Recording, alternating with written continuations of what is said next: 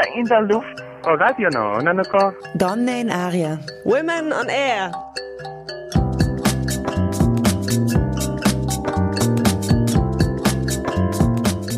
Immer abrufbar auf www.noso.at.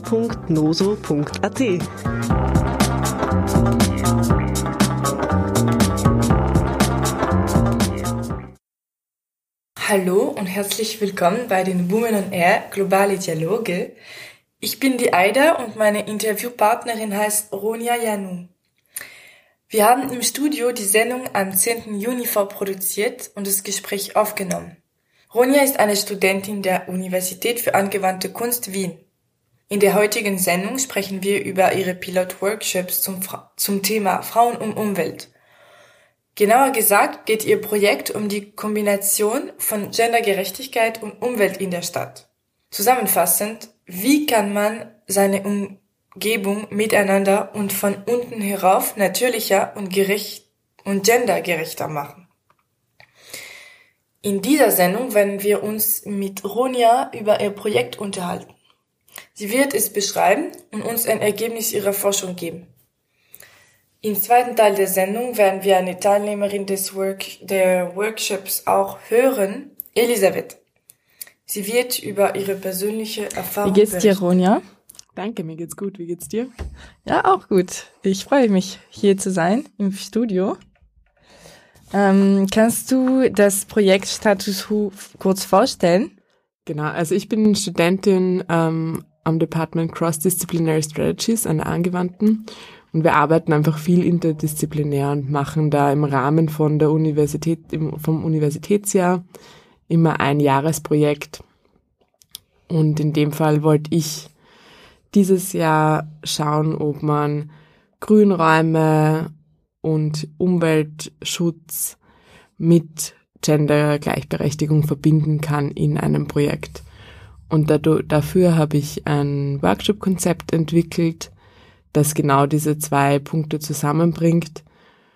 Und das haben wir dann in der Seestadt umgesetzt mit drei Teilnehmerinnen und haben dort auch eben einen Raum gestaltet, den sie partizipativ nicht nur ähm, in der Ideenphase mit kreiert haben, sondern auch wirklich dann umgesetzt. Und das wurde wie so ein kleines grünes Wohnzimmer, haben sie es genannt. Und was ist das Ziel des Projekts?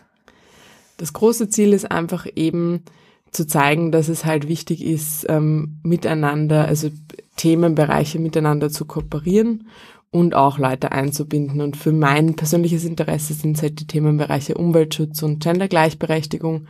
Und mir war es halt wichtig, auch zu erforschen, ob es gut möglich ist, ähm, diese Themen miteinander zu verbinden. Und das Ziel ist halt, eben ein Konzept zu schaffen, das man auf verschiedenen Plätzen umsetzen kann und dadurch einfach die zwei Bereiche stärken kann, also den Umweltschutz verstärken kann, als auch gleich die Gendergleichberechtigung. Ist äh, das Ergebnis befriedigend? Also es war halt nur ein kleines, ähm, ein kleiner Pilotworkshop, Mhm. aber ich muss sagen, ich hätte auf jeden Fall das Gefühl, dass es gut funktioniert hat und auch das Feedback von den Teilnehmerinnen hat mir gezeigt, dass sie profitiert haben davon. Und ich würde, also ich bin sehr glücklich damit, ja. Und ich wär, würde auf jeden Fall das, dieses Konzept wieder umsetzen und hoffe auch, dass es halt andere Leute einfach nützen und umsetzen. Schön. Also du denkst, es, es kann wieder aufgenommen werden? Genau. Und es ist halt auch so gestaltet, dass es eben sehr einfach umsetzbar ist und sehr einfach wieder umsetzbar ist und sehr wandlungsfähig auf verschiedene Bereiche oder Nachbarschaften. Wann wirst du es herausfinden, ob es äh, wieder weiterentwickelt sein kann? Also wir haben ähm, von 28. Juni bis 1. Juli das angewandte Festival und dort werde ich auch einen Kurzworkshop dazu geben, wie man diesen Workshop eben umsetzt. Also da kann dann auch jeder auf eine spielere Art und Weise seinen eigenen Workshop kreieren quasi, den, den man dann eigentlich nur mehr umsetzen braucht. Ja, und dann wird sich zeigen, ob Leute sich finden, die den, die den umsetzen wollen. Und ich habe mich ehrlich gesagt noch nicht entschieden, ob ich das Projekt weiterführt und nicht, das wird auch ein bisschen auf Zeit und finanzielle Ressourcen ankommen. Ah ja, und über die finanzielle Ressourcen, wie wurde das Projekt finanziert eigentlich? Genau, also ich hatte sehr viel Glück, wurde durch Kontakte auf die 3420 Aspern Development AG hingewiesen. Das ist in der Seestadt ähm, eine der größten äh, Städteplanung und Umsetzungsfirmen. Und die haben einen eigenen Fonds für studentische Projekte und waren dann so nett und haben das gesponsert. Okay, und übrigens, äh, warum die Seestadt? Kannst du mir ein bisschen über die Seestadt erzählen? Was ist das?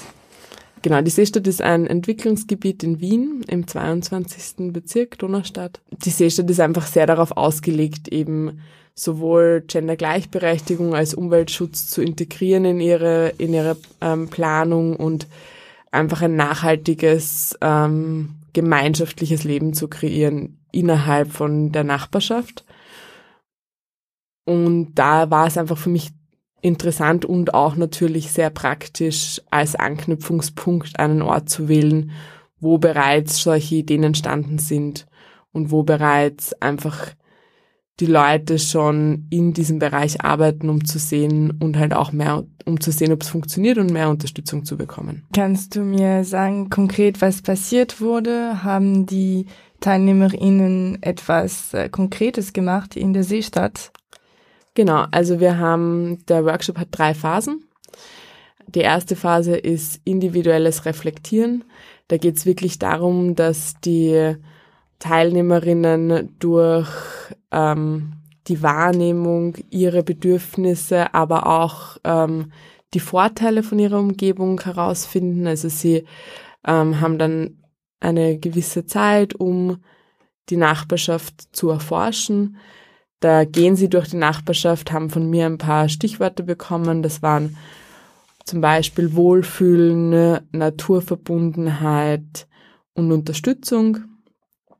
Und zu diesen Stichwörtern sollen sie sich halt umschauen und auch umfühlen, wo das vielleicht sehr zutrifft oder eben auch nicht so zutrifft. Und dann habe ich sie gebeten, von den Orten Fotos zu machen. Und diese Fotos haben sie dann in Collagen umgewandelt.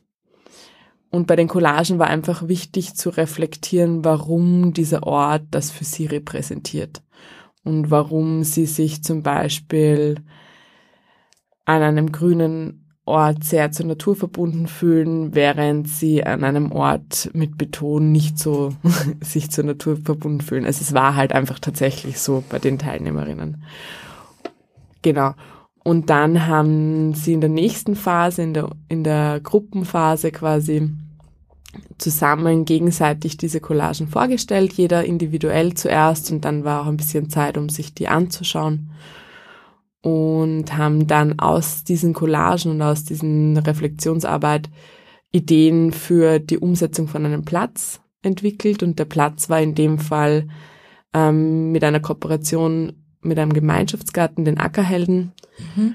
und die haben dort sowohl ein Feld für Gemeinschaftsgärten, wo sie halt auch sehr darauf Wert legen, dass die Leute nicht nur ähm, Bezug zu ihrem eigenen Essen und zum Gärteln haben, sondern auch zur Gemeinschaft und wirklich einen Ort zu kreieren, wo man sich halt der Natur und des Grünen verbunden fühlen kann. Also es gibt auch Sitzmöglichkeiten, wo man einfach ein bisschen verweilen kann. Und ähm, wichtig ist auch, dass alles biozertifiziert ist. Das war mir halt auch sehr wichtig, weil wenn man halt meiner Meinung nach was Umweltschonendes machen muss, kommt man nicht rundherum, dass man eben auch dementsprechend die Pflanzen wählt. Und die haben außerhalb von ihrem Gelände auch ein kleines Stück, das öffentlich zugänglich war. Das heißt, unsere Teilnehmerinnen können auch jederzeit wieder zurückkehren an den Ort und den wirklich nutzen. Und ähm, dort waren die Ackerhelden so freundlich und haben das quasi uns umsetzen lassen. Mhm. Und die Ideen waren dann relativ schnell eigentlich klar. Also es war wichtig, dass eine Interaktion mit, mit den Pflanzen stattfindet auf täglicher Basis quasi. Also jedes Mal, wenn man hinkommt. Deswegen hat eine von den Teilnehmerinnen dann einen Naschgarten vorgeschlagen. Und wir haben Himbeerpflanzen dort gepflanzt. Ein anderer ganz wichtiger Faktor war Schatten, weil halt die meisten einfach ähm, junge Frauen mit Kindern sind und ähm, dort steht weder ein Baum noch sonst irgendwas. Und wenn halt keine, also nicht direkt am, auf dem Platz, und wenn kein Schatten ist, dann kann man einfach nicht verweilen, weil es mhm. halt im Sommer zu heiß ist und, und auch mit den Kindern halt man eher schaut, dass man im Schatten bleibt wegen der Sonne. Genau, und dann haben wir uns halt überlegt, was wir machen können, beziehungsweise sie haben eigentlich auch relativ schnell entschieden, dass sie ein Sonnensegel möchten. Und wir haben dann eben beim nächsten Termin bei der Umsetzung dann einfach zwei große Holzsteher in den Boden wirklich mit dem Hammer gehaut. Und du auch? Ich auch, aber hauptsächlich die Teilnehmerinnen. Und haben, genau, und dann haben wir noch ein paar Pflanzen gepflanzt. Und wichtig war auch, dass eine der Ideen waren, dass sie quasi den Ort nutzen können, ohne viel mitnehmen zu müssen. Weil man halt oft nicht außer Haus kommt, weil man halt dann eine Kiste voller Spielzeug und eine Kiste mit Essen und eine Kiste mit Decken zum Hinsetzen und so weiter. Also wenn man zu viel zum Tragen hätte. Und da hatte eine der Teilnehmerinnen die Idee, einfach eine große Kiste hinzustellen mit Vorhängeschloss und dort halt dann die Sachen reinzugeben, die man braucht. Und da haben wir dann weiterentwickelt, das quasi, um das auch so schon auch öffentlich zugänglich zu machen und nicht nur für die Teilnehmerinnen, dass man dieses sich quasi anmelden kann, um diesen Platz zu nutzen. Und um die Kiste auch ein bisschen zu füllen, kann einfach jeder, der, der diesen Platz und diese Kiste und die Inhalte nutzen möchte, etwas mitbringen und dann kriegt man quasi den Code fürs Schloss. Und so Ah, sehr interessant. Und wohnen die TeilnehmerInnen in, äh, in der Seestadt? Genau, die wohnen alle dort. Also nicht weit weg von, von dem Garten? Nein, die wohnen zwischen fünf und 15 Minuten zu Fuß. Und Sie haben selbst keinen Garten bei Ihnen? Also die meisten haben Innenhöfe, aber die Seestadt ist halt so aufgebaut, dass du eher Wohnungskomplexe hast. Und dann haben einige Dachterrassen, Gärten, aber haben keinen mhm. privaten Garten, genau. Okay, und ist der jetzt den Garten der Ackerhelden äh, bereit zur Verfügung? Ist also ist fertig? Bei den Ackerhelden, das muss man schon unterscheiden. Das ah. sind zwei Dinge. Also die Ackerhelden haben zum Vermieten Gemeinschaftsgärten. Mhm. Da kann man sich einmieten. Und wir haben quasi zur Verfügung gestellt bekommen ein Stück. Das ist gemeinschaftlich nutzbar. Und das, wir haben, die meisten Sachen sind umgesetzt. Es fehlen noch ein paar Kleinigkeiten, die wir noch fertig machen, die man einfach bestellen hat müssen, weil es sonst zu lange gedauert hätte, also weil man es halt nicht alles lieferbar hatte. Und wir werden entweder Ende Juni oder Anfang Juli dann auch nochmal eine Eröffnung des Ortes quasi machen, wo dann alles fertiggestellt ist und dann alles nutzbar ist. Also eine offizielle Eröffnung sozusagen? Mm, das habe ich den Teilnehmerinnen überlassen, mehr oder mhm. weniger. Also ich habe gesagt, ich organisiere es gerne, aber sie werden mir irgendwann diese Woche oder nächste Woche Bescheid geben, ob sie es größer oder kleiner haben wollen. Also ob sie einfach nur ihre Freunde und Bekanntenkreise einladen oder ob wir wirklich quasi ein größeres Event daraus machen. Ich spiele jetzt mal einen Song von Pura Fee vor. Er heißt Roots Find the Coast of Freedom und ist ein Lob auf die Erde.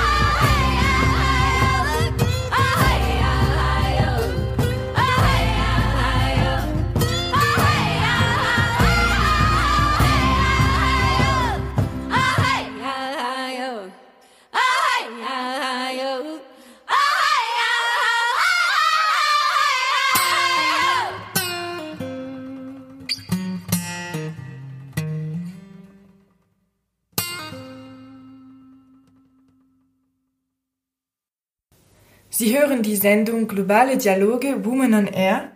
Durch die Sendung führt Aida. Wir haben eine Musikpause gemacht und machen gleich weiter mit dem Interview von Ronja Janou über ihre Workshops für Umwelt und Frauen in der, in der Seestadt. Ich möchte auch wissen, ähm, woher stammt die Idee des Projekts? Genau. Also die Idee kam von einem anderen Projekt, das heißt Greenbelt Movement. Das ist ein sehr, sehr großes Projekt in Kenia, ähm, gegründet von Bangari Matai Ende des 20. Jahrhunderts, also so um 1990 herum.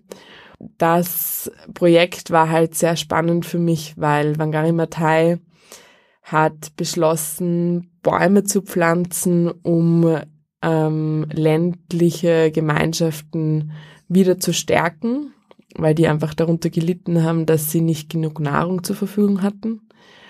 Und in diesem Prozess hat sie sich speziell auf die Frauen fokussiert der Gemeinschaften, weil die Frauen einerseits viel von der ähm, agrikulturellen Arbeit machten, also der landwirtschaftlichen Arbeit, und andererseits auch einfach in der Gemeinschaft oft eine niedrigere Position hatten und wenig mitzusprechen.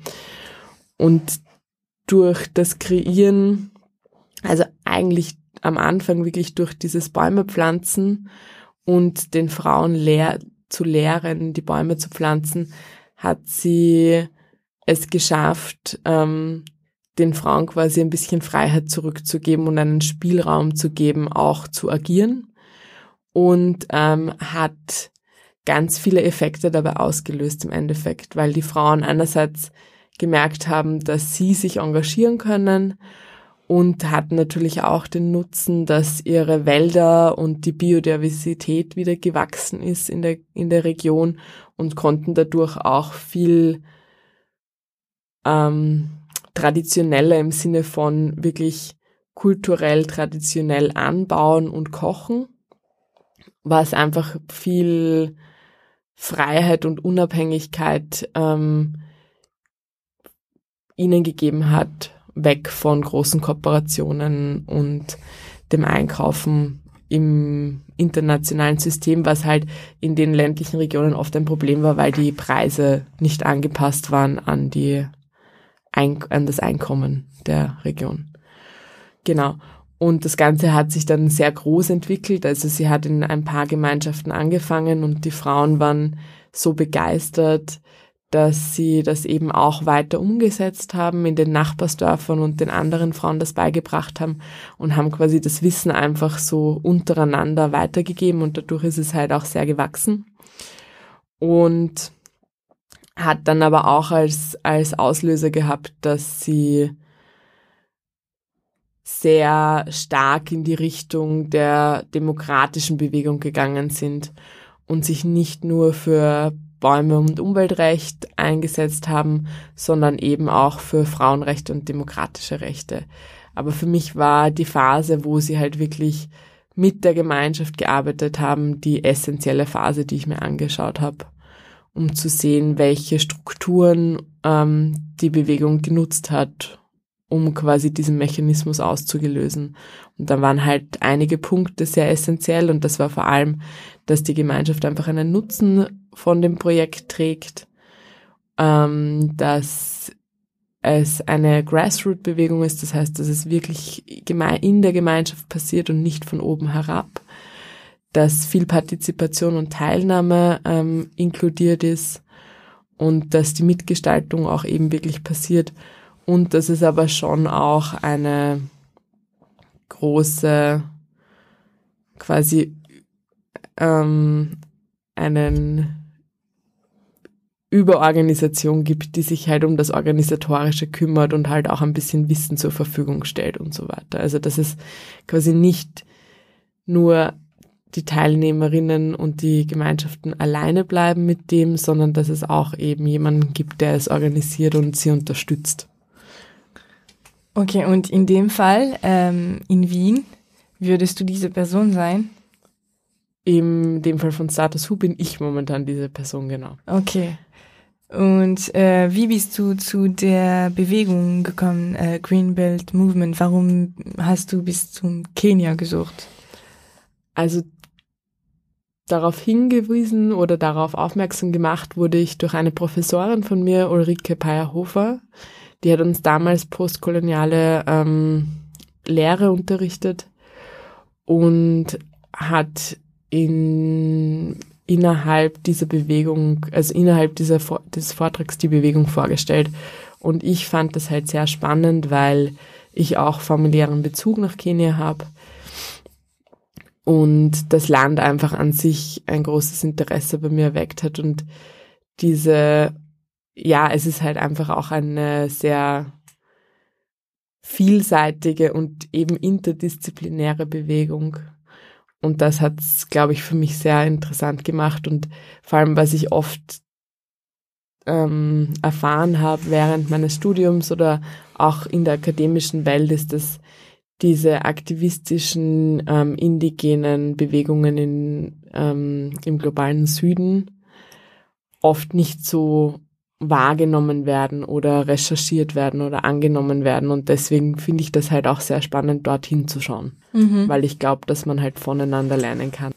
Du hast von oben herab gesprochen. Inwiefern ist eine Handlung, eine Handlung von unten herauf, wie dein Uni-Projekt, effizienter als eine große Handlung von Institutionen durchgeführt. Es geht nicht darum, dass es effizienter sein kann, es geht eher darum, dass es ein Miteinander ist. Also oft ist es halt so, dass Gemeinden oder Bundesländer, große Organisationen einfach viel Zeit und Ressourcen aufwenden müssen, um wirkliche Pläne zu erstellen, weil es eben oft was Großes ist. Und da, und mir geht's wirklich darum, eher von unten herauf zu arbeiten und durch kleine Organisationen und kleine Bewegungen etwas zu bewegen. Während du ähm, von der, wenn du von oben herab arbeitest, halt oft einfach viel mehr Planung und auch viel mehr finanzielle Mittel und einfach ein größeres Denken hast. Und ich glaube, dieses, es soll halt auch zeigen, dass man auch anders arbeiten kann und dass es nicht immer alles auf einmal passieren muss und alles überall passieren muss, sondern dass es wirklich auch Sinn macht, sowas wie Testphasung, also mhm. Testen, Forschungsarbeiten durch partizipatives Arbeiten zu machen und genauso Aktionsrecherchen zu machen auch. Also es ist halt einfach ähm, wichtig bei diesem Konzept, also gerade bei diesem Grassroot-Konzept ist halt auch, dass es wirklich ähm, umsetzbar ist, einfach umsetzbar ist. Und oft, wenn du auf Institutionslevel arbeitest, dann ist, verliert es diese Einfachheit, weil einfach sehr viel Organisatorisches dahinter steckt. Und bei mir war es halt wirklich, also bei meinem Projekt war es wirklich wichtig, dass es einfach und effizient ist. Also, dass es auch so verständlich ist, dass es andere Leute wieder wiederholen können. Mhm. Grundsätzlich kann, kann es wirklich jeder. Also mhm. es braucht keine Ausbildung und es kann jeder. Es ist kein großes Fachgeheimnis und Wissen dahinter. Ähm, es gehört wahrscheinlich schon ein bisschen ein Interesse zur Gendergleichberechtigung und Umweltschutz dazu. Mhm. Und ähm, es ist halt viel Organisationsarbeit auch in Wirklichkeit, weil eben das Organisieren von, Spon von Sponsoring und von einem Ort, den du umsetzen kannst, das fordert halt einfach eine organisatorische, es ist eine organisatorische Aufgabe mehr und die Umsetzung dann braucht kein extremes Fachwissen, wenn man dieses Konzept hat. Also das ist schon der Sinn dahinter, dass man mit diesem Konzept ohne starkes Fachwissen das umsetzen kann. Mhm. Ja, klingt sehr spannend, dieses Projekt. Und wo äh, können unsere interessierten HörerInnen mehr erfahren? Also momentan gibt's noch keine Webseite oder sonstiges, weil es eben noch ein Uni-Projekt mhm. ist. Wenn wirklich großes Interesse besteht, kann man mich gerne kontaktieren mhm. über meine Uni-Adresse. Das ist ronja.janu.uni-ak.ac.at. Und genau, also im, im, Laufe des nächsten Jahres wird sich dann vielleicht auch was entwickeln. Mhm. Sehr schön. Herzlichen Dank für diese spannenden Erzählungen und dass du im Studio warst. Danke dir für die Möglichkeit. Es ist jetzt Zeit für eine Musikpause.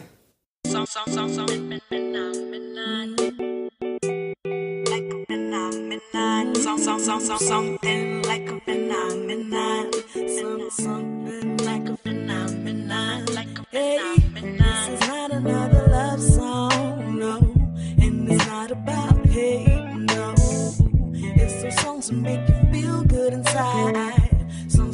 make you feel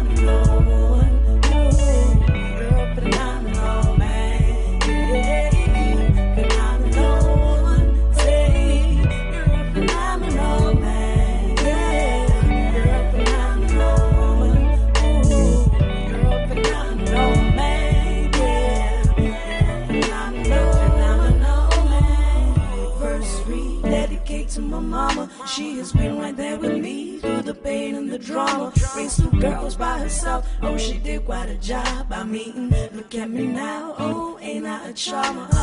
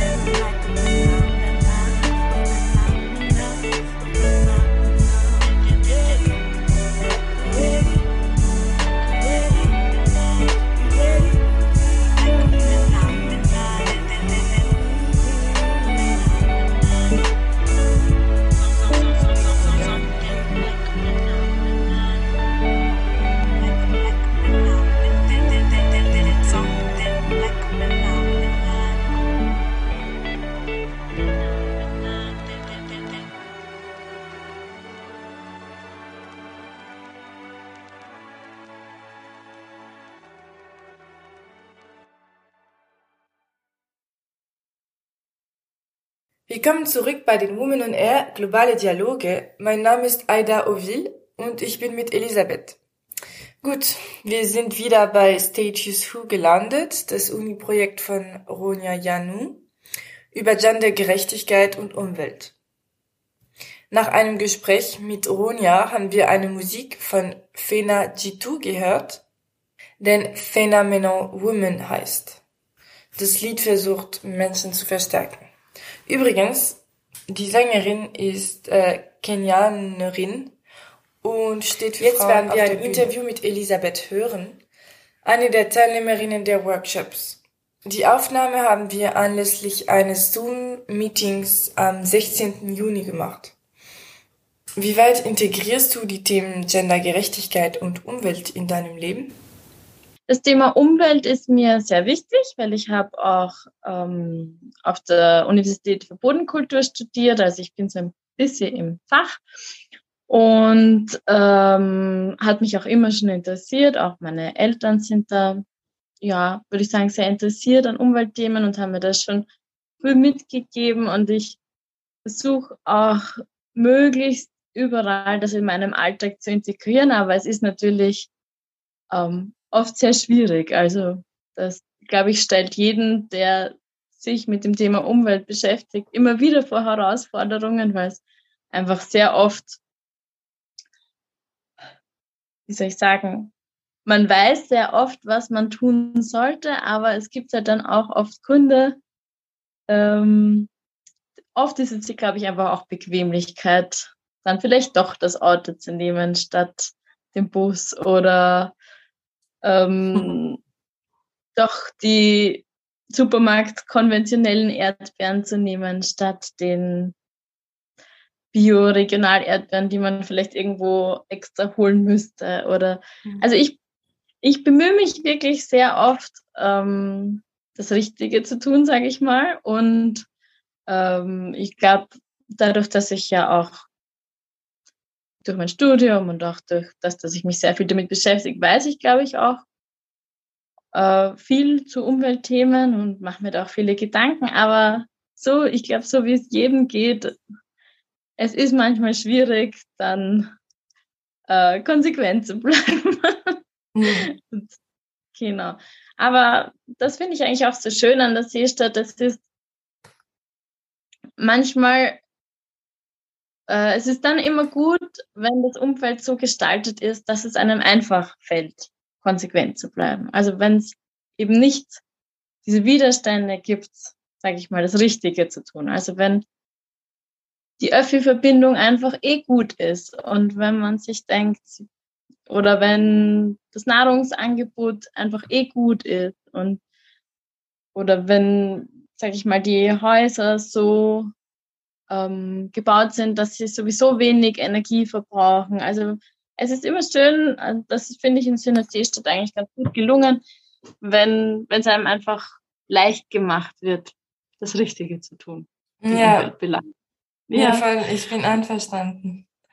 Ja, und, und wie, wie würdest du die zwei Themen de, des Projekts, also Gendergerechtigkeit und Umwelt, äh, zusammensetzen? Also wie ist deine Wahrnehmung von, von, die, von der Verbindung dieser Themen? Mhm. Also ich finde, Gendergerechtigkeit ist ja auch ein bisschen sowas, was vielleicht ganz ähnlich ist wie dieses Umweltthema, nur halt auf sozialer Ebene irgendwie. Also ich glaube, dass ich mittlerweile so, oder ich zumindest so aufgewachsen bin, dass die Gesellschaft sich ja eigentlich einig ist, Mann und Frau sollen gleichberechtigt sein. Und irgendwie, es ist irgendwie klar, was das Richtige ist, nämlich das Ziel ist Gleichberechtigung.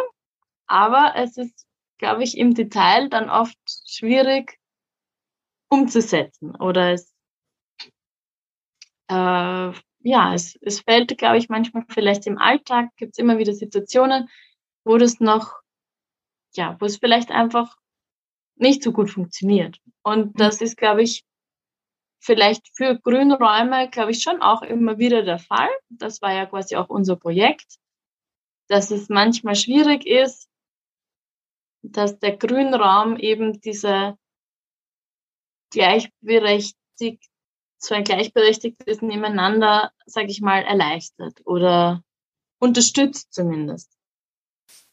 Äh, und ich bin eigentlich froh, dass da sich eigentlich viele Planer und eben auch dieses Projekt, also es ist ja nicht nur dieses Projekt, ja auch immer wieder ein Thema in der Grünraumplanung, ähm, sich da Gedanken machen, wie man das verbessern kann. Und äh, das Projekt war jetzt eben auch so, dass, dass äh, gezielt geschaut wurde, wie in dem grünen Raum, also auf dieser Fläche jetzt in dem Beispiel, äh, das verbessert werden kann, dass es hier gleichberechtigter ist. Und ich glaube, mhm. in dem Projekt ging es dann eben sehr stark darum, mal die, die weiblichen Bedürfnisse, sag ich mal, vielleicht ähm, zu erforschen und dann im nächsten Folge vielleicht eine Verbesserung halt auch umzusetzen. Ja, danke. Und ähm, also hast du dich schon davor mit Nachbarschaft äh, psychologisch oder partizipativ auseinandergesetzt? Also ich bin ja, ich wohne ja in der Seestadt seit seit Anbeginn, seit 2014 eigentlich, Ende 2014.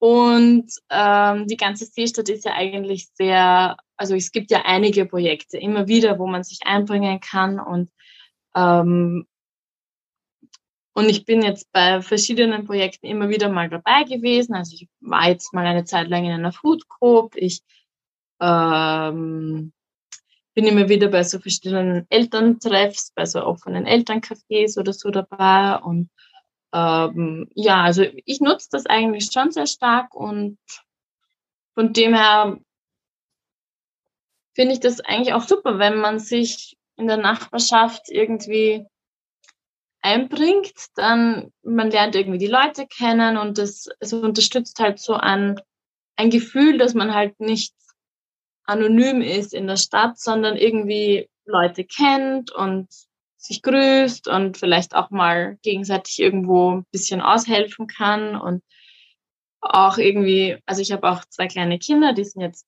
drei und eins und ich finde das irgendwie auch schön, wenn es halt für die dann so ein bisschen diesen Dorfcharakter hat, dass man, ja, ich weiß nicht, nicht das Gefühl hat, man, wenn die Kinder draußen spielen, es ist ähm, alles so anonym und man weiß gar nicht, was für Menschen das sind, sondern wenn das einfach so ja, eine Nachbarschaft eben ist. Und solche Projekte fördern halt dieses Nachbarschaftsgefühl natürlich sehr stark. Also es ist natürlich schon so, dass da sehr oft dann so dieselben Leute mitmachen oder ähnliche Leute, aber das, das passt ja auch. Also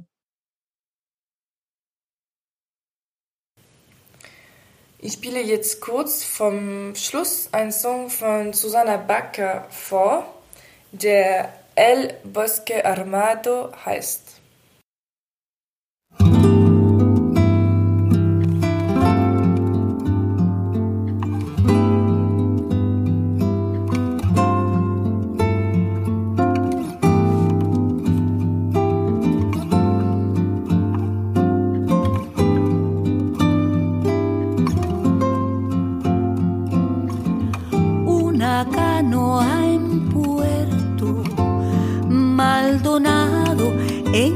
Canoa un grito y un disparo. Una ribera sorda, más disparos.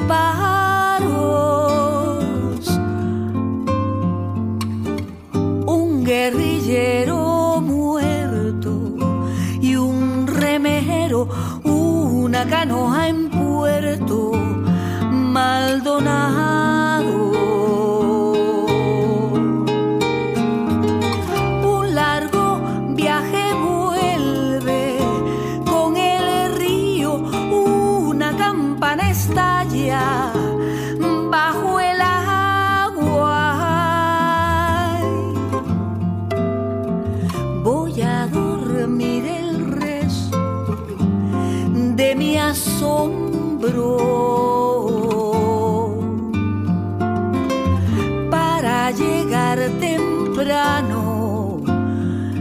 todavía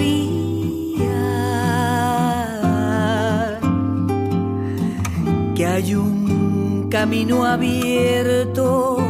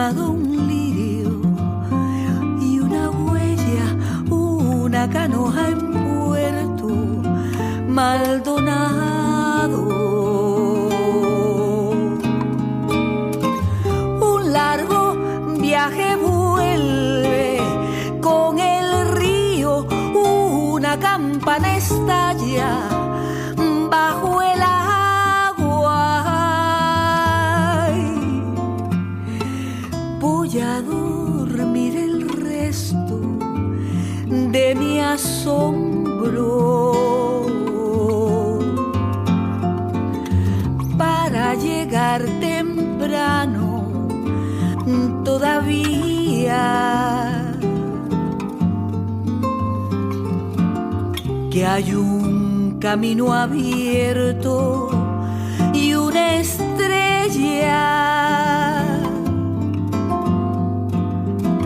Un bosque armado, un lirio y una huella, una canoa en puerto, Maldonado, un guerrillero muerto y un remero, una canoa en Maldonado, una campana estalla bajo el agua, un guerrillero muerto y un remero, un largo viaje vuelve con el río.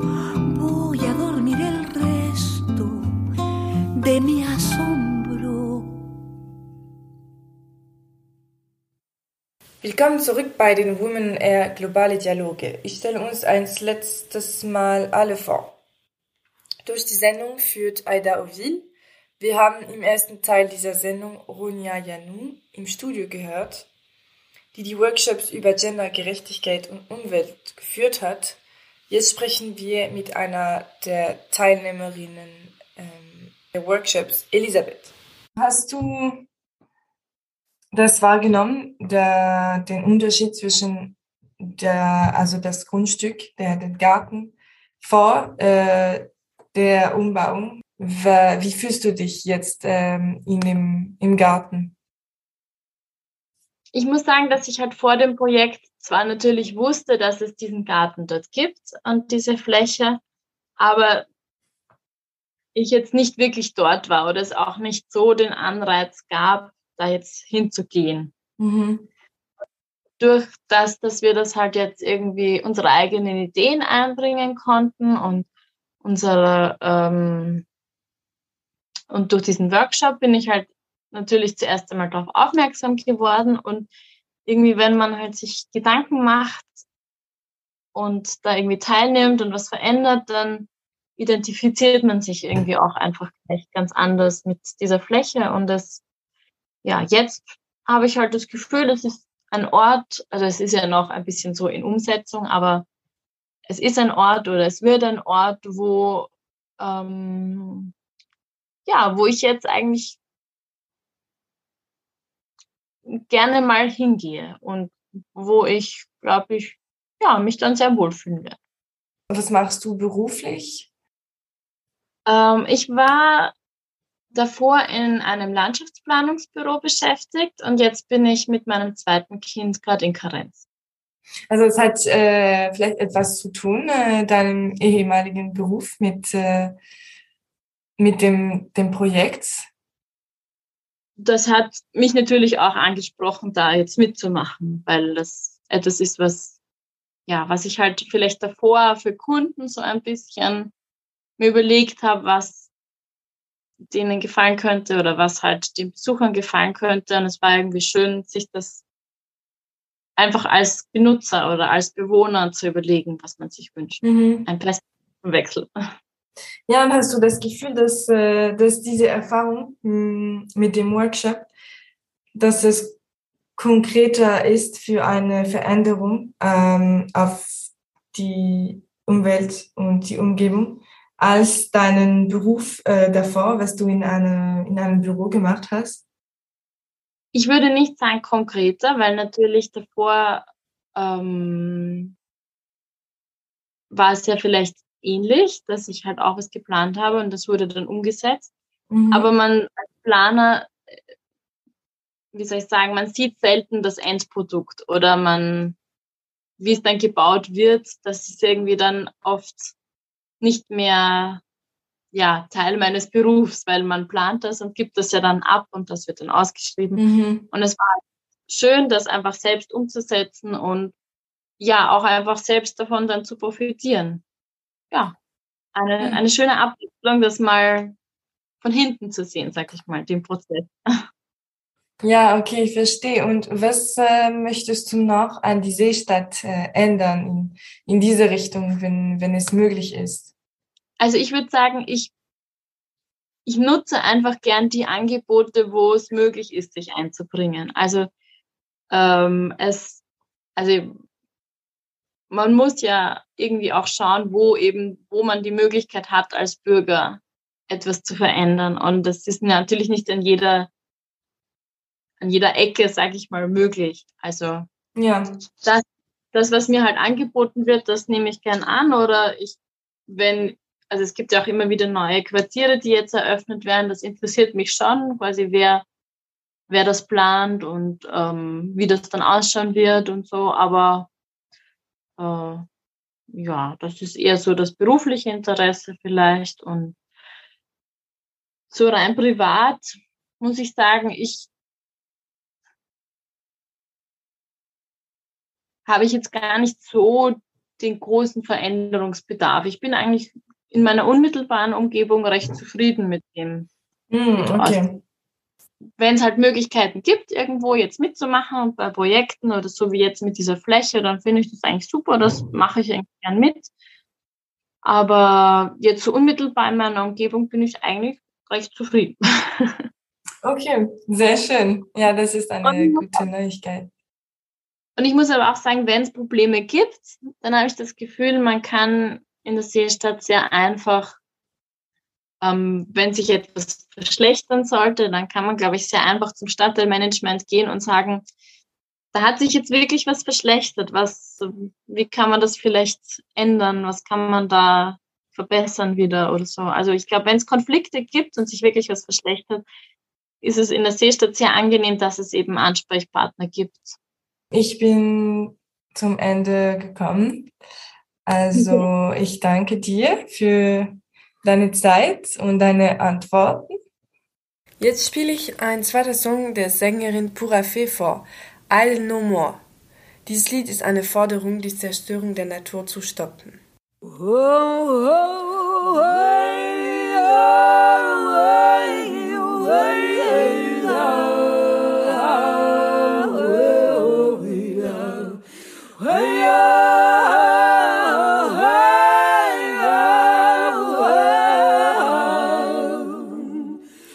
We all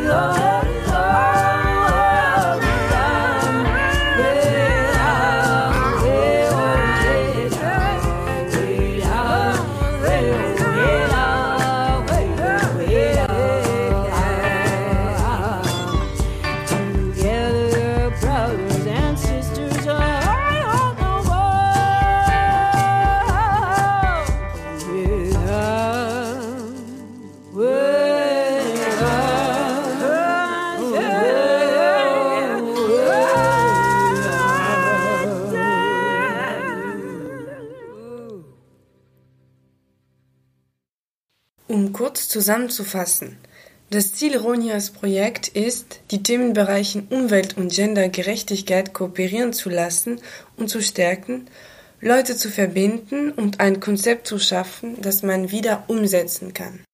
Vom 28. Juni bis zum 1. Juli findet das angewandte Festival am Oskar Kokoschka Platz statt. Ronja wird dort einen Workshop geben, um zu erklären, wie man ihre Workshops-Konzept wieder umsetzt. Das waren die globale Dialoge Women on Air. Alle Informationen zur Sendung können Sie online abrufen unter www.noso.at. Danke fürs Zuhören. Die nächste Sendung ist wieder in einer Woche von 19 bis 20 Uhr hier auf Radio Orange 94.0. Sendungs- und Beitragsgestaltung Aida Oville. Im Interview Ronja Janu und Elisabeth. Globale Dialoge. Meinte in der Luft. Donne in Aria. Women on Air.